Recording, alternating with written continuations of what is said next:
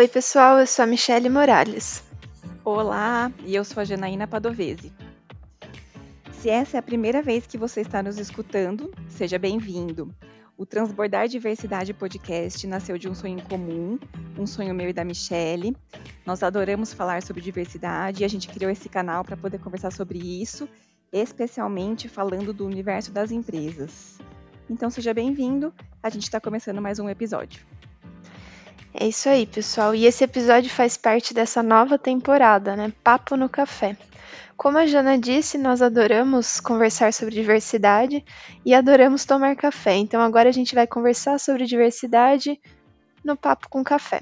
Trouxemos também para transbordar esse momento. É, além dos clássicos episódios semanais que vocês já conhecem, nós teremos também essa conversa, que são bate-papos mais informais sobre o cotidiano da vida empresarial. Claro, a gente nunca vai tirar o foco da diversidade. É isso, Mi. Posso apresentar a nossa convidada de hoje? Por favor.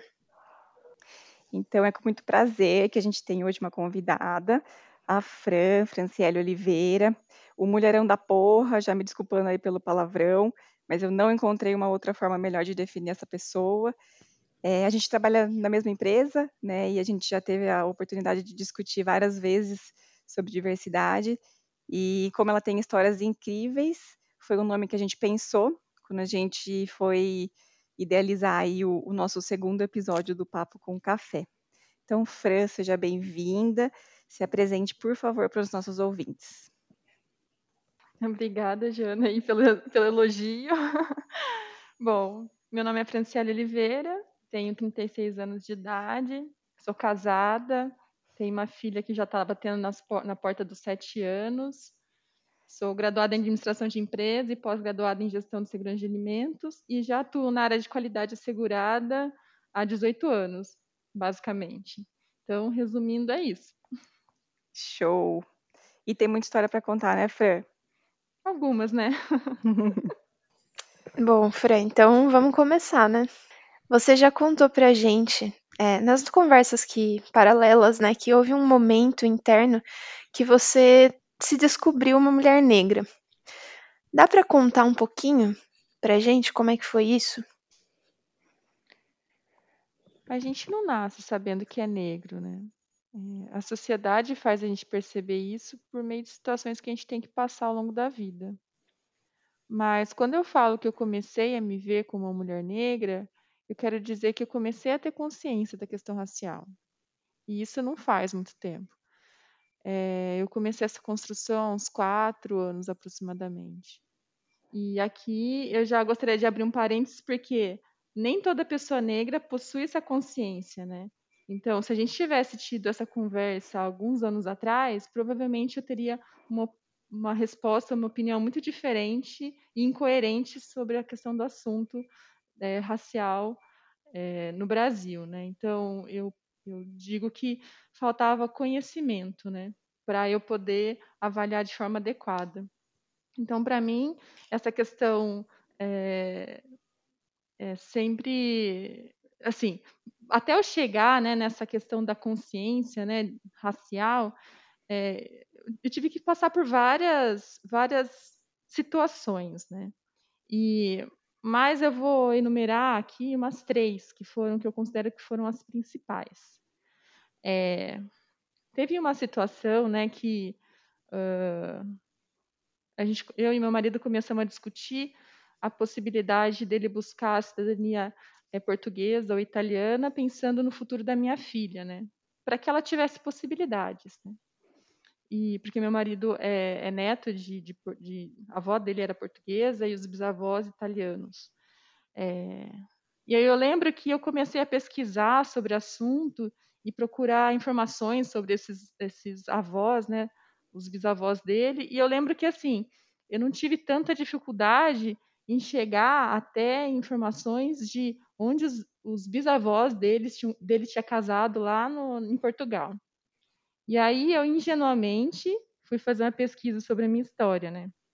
E aí eu só consegui encontrar as informações que a minha avó ou meus tios tinham dos meus avós, tipo, é, como certidão de óbito, por exemplo, nada mais. E aí eu fiquei bem triste na época, mas decidi deixar de lado, né, não pensar nisso. E aí eu já queria aproveitar e falar sobre, aproveitando que eu estou falando sobre esse assunto, né, eu gostaria de puxar um gancho na história. É, na época da escravização das pessoas negras, né, é, acontecia um ritual é, antes deles serem embarcados para o Brasil. Eles eram obrigados a dar algumas voltas numa árvore chamada árvore de esquecimento, para que eles se esquecessem de tudo, como seus nomes, suas famílias, a sua terra.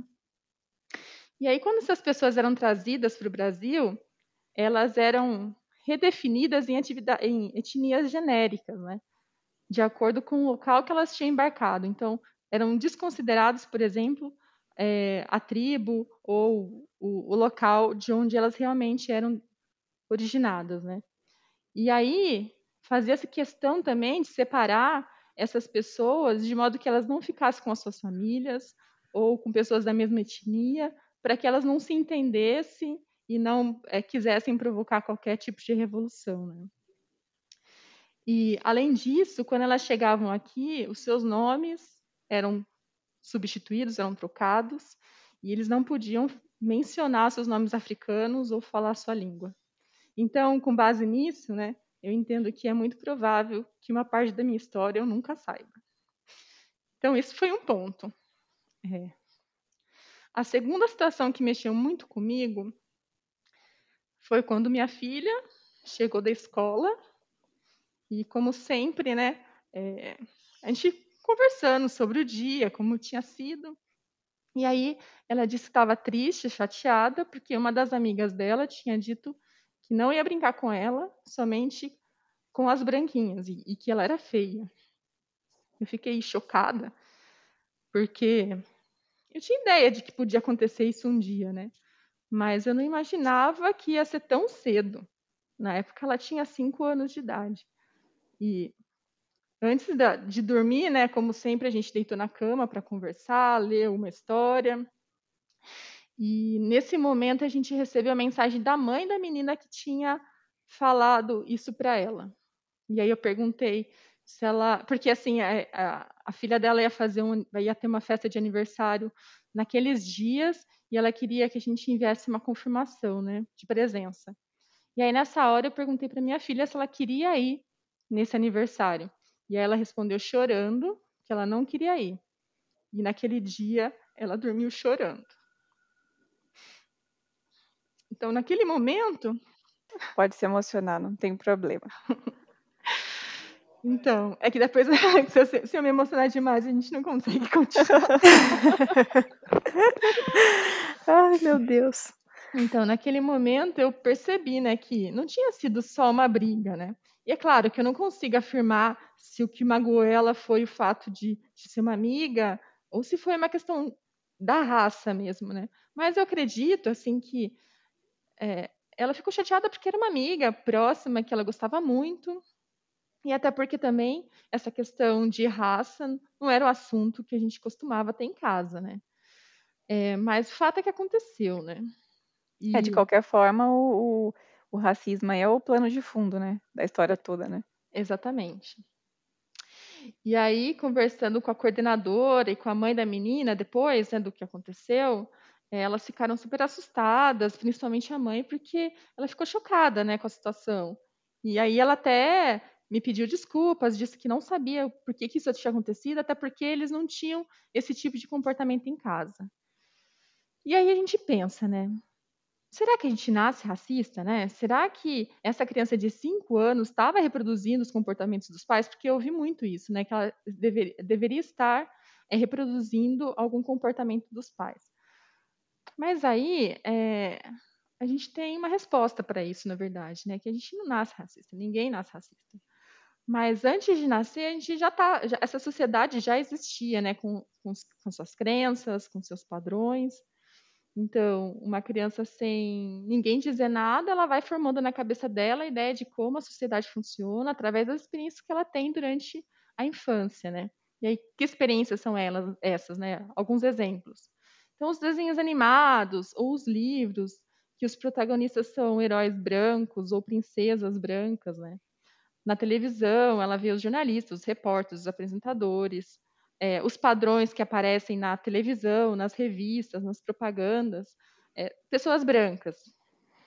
E os médicos que ela vai, os professores, os amigos, os pais, todos brancos. E aí, em contrapartida, diaristas, babás, porteiros, entregadores, os pedreiros, aqueles que servem, são negros. Então, com base nessas observações, né, elas formam os estereótipos, né, que é quando alguém rotula alguém ou é, uh, pela imagem ou pelo um conceito que criou na própria cabeça, é, através desses estereótipos, ela é, determina lá a ideia de lugar ou não lugar, do tipo, este é o lugar que brancos é, ocupam na sociedade e esses são locais que pretos ocupam na sociedade, né? Também definem na cabeça o que é bonito e o que é feio. Então, esses estereótipos tornam se tornam viés inconscientes, né? Que é aquela questão é, dos padrões que ela acabou criando na cabeça e faz com que elas reagem, interagem com as pessoas com base nesses viés inconscientes, né? Então, voltando para a situação que a minha filha passou, é como se aquele espaço do colégio fosse de pessoas brancas, né? Porque Sim, na é. sala dela, porque assim, ela, assim, eu agradeço muito por ter essa oportunidade de colocar ela numa boa escola particular, é, mas que a maioria são de pessoas brancas. Então, Porque não tem acesso, né? Porque talvez isso- isso já, isso já está mostrando, né, um, um buraco aí na, na, na nossa sociedade, né? Exatamente. Então, é como se aquele espaço fossem de pessoas brancas. E ela é a diferente ali naquele espaço, né? E, e é inconsciente, né? A maioria das vezes é inconsciente. Mas é, o fato de ser inconsciente não muda o fato de que machuca, né? E também não muda o fato de que foi uma manifestação racista. Sim. E, então, acho que essa foi a segunda, acho que mais forte aí, que, que me ajudou a chegar nessa questão da construção da, da minha consciência, né? E, nossa, já falei pra caramba, mas tem mais uma situação que eu gostaria de compartilhar, que foi uma, quando uma mulher chamada Janaína me chamou no ano passado para conversar tipo eu? um pouquinho. É, tipo você. Essa história eu nem contei para você, mas agora você vai ficar sabendo.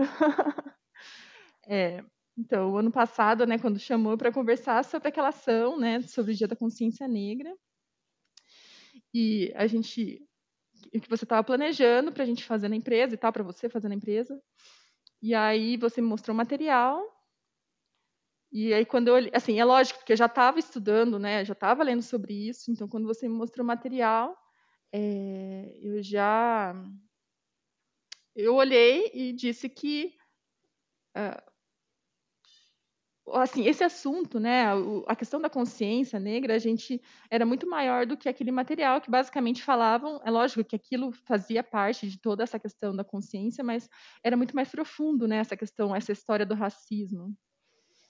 E aí você me, fala, me deixou um desafio né do tipo é, pensa né, um pouco e depois a gente conversa. Então, o que, que seria uma ação ideal para a gente fazer na consciência negra? E aí eu não lembro exatamente quanto tempo demorou entre a primeira e a segunda conversa, mas eu lembro que eu fiz uma imersão muito grande, assim. Eu comecei a pensar muito e, e fiquei pensando qual que seria a melhor forma, porque como se, era como se aquela fosse a oportunidade da vida, sabe?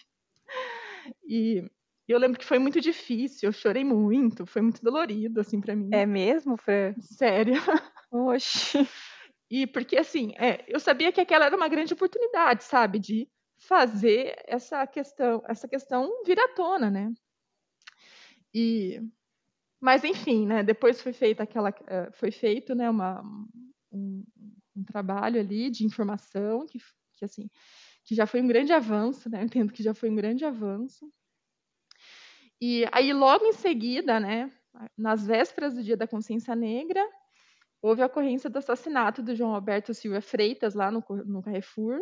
Uhum. E aí tudo isso me fez pensar que eu não poderia mais é, não falar sobre esse assunto, que eu tinha que é, falar para as pessoas e que elas precisavam entender que é, o racismo não existe, né, não, sem negação, e que aquele caso do Carrefour não foi uma fatalidade, né, foi uma uma demonstração filmada de que o racismo é um problema, né?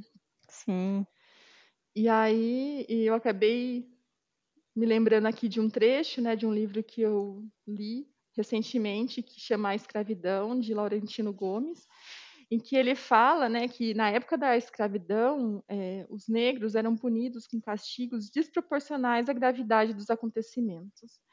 E eu vejo que ainda hoje isso acontece na sociedade com relação às pessoas negras, né? Então, o exemplo de, do João Alberto, né, é um caso que foi filmado, mas existem é, os indicadores né, disponíveis pelo IBGE mostram né, que pessoas negras têm quase três vezes mais chance de morrer do que os brancos. E que, segundo a ONU, a cada 23 minutos um jovem negro morre. É, nos últimos 10 anos, né, entre o período lá onde foi feito a, a, a avaliação com relação à, violência né, no Brasil, mostra que as taxas de homicídios de pessoas negras aumentaram 11,5% em relação a 2008 e 2018, enquanto de pessoas brancas reduziu 12%, 12,9%. Então, assim, é, é um problema, né? O racismo é um problema, e aí acho que essas não foram as únicas situações que me fizeram enxergar como pessoa negra, mas também é, me fizeram ver que eu não posso ficar parada, né? Que, eu, que a gente precisa falar sobre esse assunto, que a gente precisa entender que racismo é um problema no Brasil. Então aquele nosso encontro rendeu, viu? Porque eu também saí daquele encontro muito pensativa, porque eu, até, até comentei isso num dos episódios nossos do Lugar de Fala, não lembro o número de episódio agora, mas o, o episódio do, de Lugar de Fala, em que eu levei uma proposta para você naquele dia, né? Do que a gente deveria falar no, no Dia da Consciência Negra. E depois eu fiquei com vergonha, porque é, você, e não só você, outras pessoas que eu consultei, falaram que, ok, mas que aquilo não era o assunto que precisava ser discutido, né? Então eu fiquei com vergonha no sentido assim, eu, pessoa branca, querendo fazer uma proposta de comunicação para os negros, né? Então, foi, foi para mim foi um momento também bem bizarro, assim, que eu, que eu me vi, assim, em lugar errado, assim, né, fazendo coisas que eu não deveria. Mas, e, e também, é, você, a gente está falando do seu despertar, né, como pessoa, como, como pessoa que faz parte desse movimento, né, é, mas você também me trouxe despertares como pessoa branca. Então, uma foi nesse encontro, né, outra foi quando você me perguntou se eu sabia quais eram os meus privilégios por ser branca, e eu não sabia responder. E eu fiquei pensando, e até, até hoje eu penso nisso, tipo, quais são? Eu já sei responder alguns, mas eu certamente não sei responder todos. É, e também teve uma coisa que você falou em alguma das nossas conversas, que tipo, ou se foi algum post seu que você fez, não sei, que assim, ah, não atribuam a, a, nós, né, negros, toda a, a responsabilidade de, de falar sobre o racismo e, e explicar o que, que é o racismo, né? Tipo, estudem, brancos, por uhum. favor. Uhum.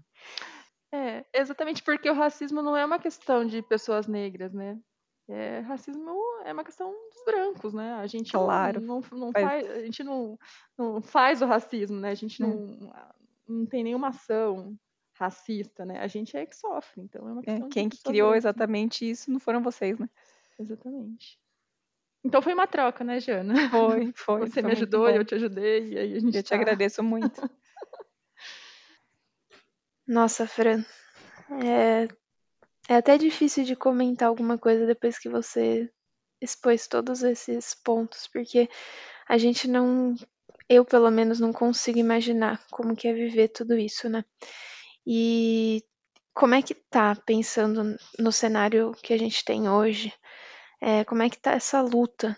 Qual que, qual que tem sido o seu papel?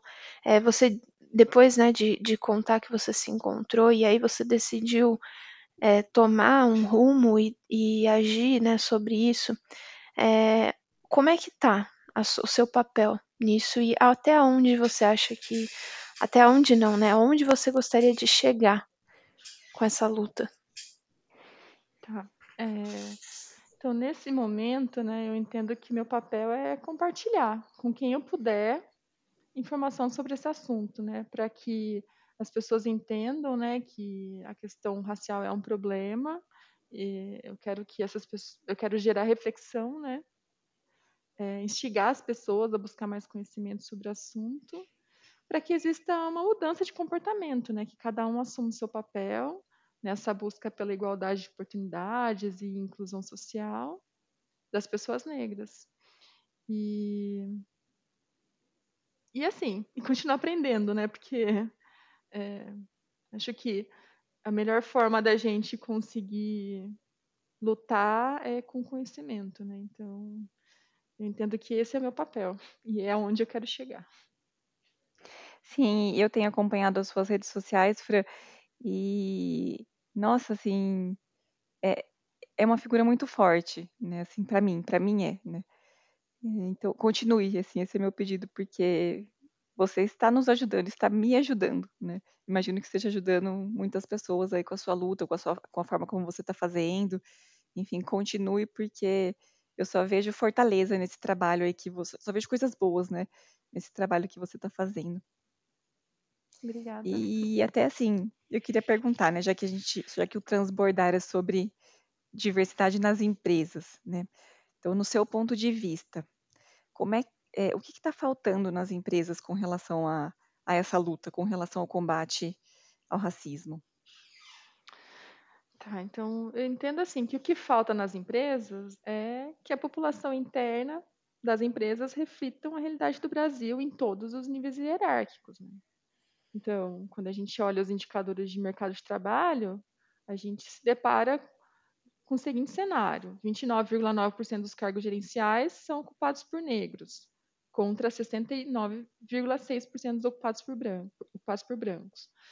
É, a remuneração da mulher negra é, em média, 38,5% de um homem branco com o mesmo grau de escolaridade e função. E do homem negro também não fica muito atrás, né, que é 57,4% da remuneração de um homem branco. E lembrando que a população negra no Brasil, de acordo com o último relatório do IBGE, é 55,8% da população.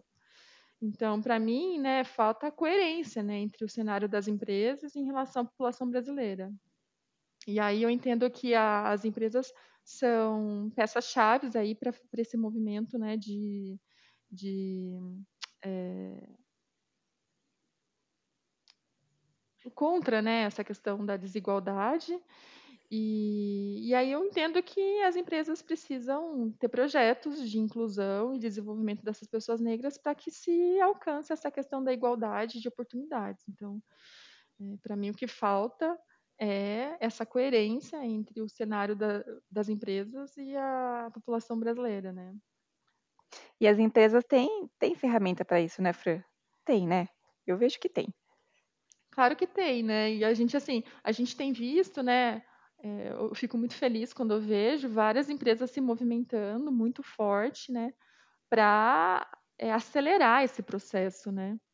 É, a gente vê empresas como, assim, que até que foi bastante criticada, né, quando lançou o programa Magazine Luiza, é, a Down, a, é, várias empresas, né, é, se movimentando aí para poder acelerar esse processo. Então, é, sim, ferramentas existem, né? Acho que precisa da iniciativa mesmo. E é lógico que quem criticou esse, o movimento dessas empresas aí, né, de abrirem, por, por exemplo, processo seletivo para negros, né? Quem, quem mais critica é, é branco, né? Que não entendeu ainda que que que está sentado em cima de um monte de privilégio que ganhou sem fazer esforço nenhum na vida, né? É, exatamente. Assim, é, a... assim, a maioria são de pessoas brancas, mas é, eu entendo que também existem pessoas negras que também criticam, né? Achando que não, assim, eu falo por mim, a, a Franciele de muitos anos atrás, assim, de alguns anos atrás, que criticava por exemplo, o que a gente chama de ações afirmativas, né? É, mas, pensando que existe essa desigualdade, essas ações são necessárias para a gente acelerar o processo. É lógico que não vai ser para sempre isso, né? É uma questão até a gente conseguir chegar nessa é, no objetivo ali de igualdade, né? E depois que a gente conseguir chegar nessa questão da igualdade entre pessoas brancas e negras nesse ambiente de empresarial, elas vão deixar de ser necessárias e aí a gente vai poder se preocupar com outras questões que não vão ser Sim. a questão da raça, né? E até se a gente for pensar assim, não basta só, eu entendo, né? Também não é só abrir um processo seletivo, ah, cargo para pessoas negras. Mas, cara, se a gente sabe que existe uma é, que, que, que, a maior, que tem muita gente que, que vive na pobreza, né? E grande parte dessas pessoas são negras, né? Lógico que elas têm menos acesso à educação, lógico que, meu, nem currículo ela tem para mandar às vezes, né? Uhum. Então, o trabalho das empresas ele é muito mais muito mais fundo, né? Uhum. É, e buscar as pessoas aonde elas estão, é, prover treinamento, enfim, o que for, né? Isso é inclusão, né? Não é só chamar, né? Ah, vem, você negro, venha, né? Mas uhum. elas têm esse poder, elas têm, elas têm dinheiro, elas têm recurso, enfim. Se querem realmente ser inclusivas, tem que começar a fazer esse trabalho mais, mais a fundo, né? Que é mexer na sociedade, né? É. E assim, é, é, as empresas, né, existem vários vários é, artigos que falam dos benefícios, né, que essa questão da, da inclusão das pessoas, não só negras, mas aí, aí falando no diversidade, da questão da diversidade em geral, né, é, de que as empresas têm inúmeros benefícios, né? A questão da inovação, da criatividade, do engajamento, porque essas pessoas têm experiências diversas, né? E elas podem ajudar muito as empresas a crescer, a valorizar a imagem e tudo mais, né? Então é um, na verdade é é um benefício para a empresa e também um benefício para a sociedade, né? Então... Sim, certamente. Bom, Fran, Acho que para a gente finalizar esse bate-papo aqui de uma forma bem impactante, vamos deixar um, um recado, né? O que, que você deixaria de recado para a negritude e para a branquitude antes de nós nos despedirmos? Tá, então, na verdade eu queria dizer, né, que o papel de cada um é assumir que o racismo existe, né? E ele pode ser intencional ou não. É, racismo no Brasil não é mimimi, então se você não, ainda não se convenceu de que há racismo no Brasil, ou você não conhece a história, ou falta empatia, né? Então eu sugiro que busque informações sobre esse assunto, leia livros de pessoas negras, é, sigam pessoas negras nas, nas, redes sociais, conversem com elas. É, e específico para pessoas brancas, né, assuma uma postura antirracismo, antirracista, tomando ações para acabar com essa desigualdade. É, as pessoas brancas têm hoje, né, têm um poder muito grande aí para suportar essas lutas, né? Estão, na maioria das vezes, em posições de decisão que pode acelerar essa questão de, da, de redução dessa desigualdade, né?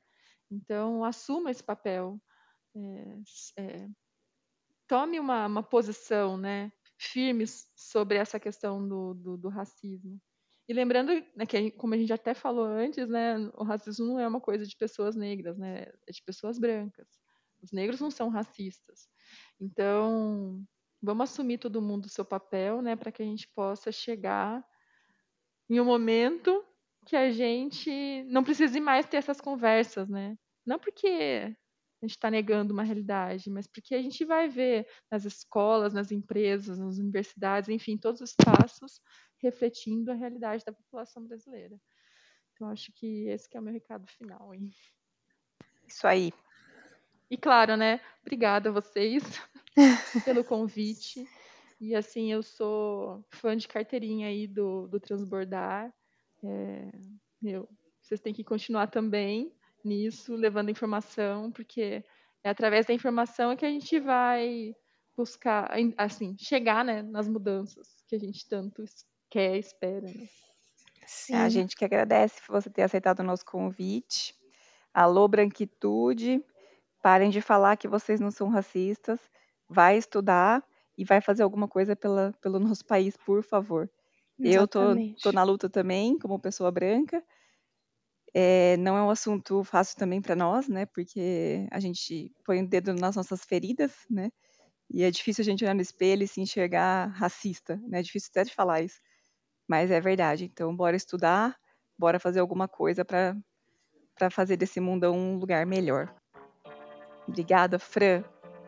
Fran, muito, muito obrigada por ter aceitado o convite. Eu espero que você tenha gostado bastante de conversar conosco e ter exposto tanto, tanto sentimento e tanto conhecimento aqui. É, e a gente espera também que vocês tenham gostado do episódio. É, vocês gostaram da, da proposta, né? Dessa nova proposta do Transbordar? Fiquem à vontade para comentar, para conversar conosco pelo e-mail que está sempre na descrição do, do episódio. E eu queria lembrar que nós estamos disponíveis lá no Spotify no Deezer e também no Instagram, no arroba transbordar.diversidade. É isso, pessoal. Nós já estamos ansiosas pelo próximo Papo no Café e vocês. Obrigada, Fran, novamente por ter aceitado e espero que você tenha gostado. Tchau, tchau, pessoal. Tchau, tchau. Tchau.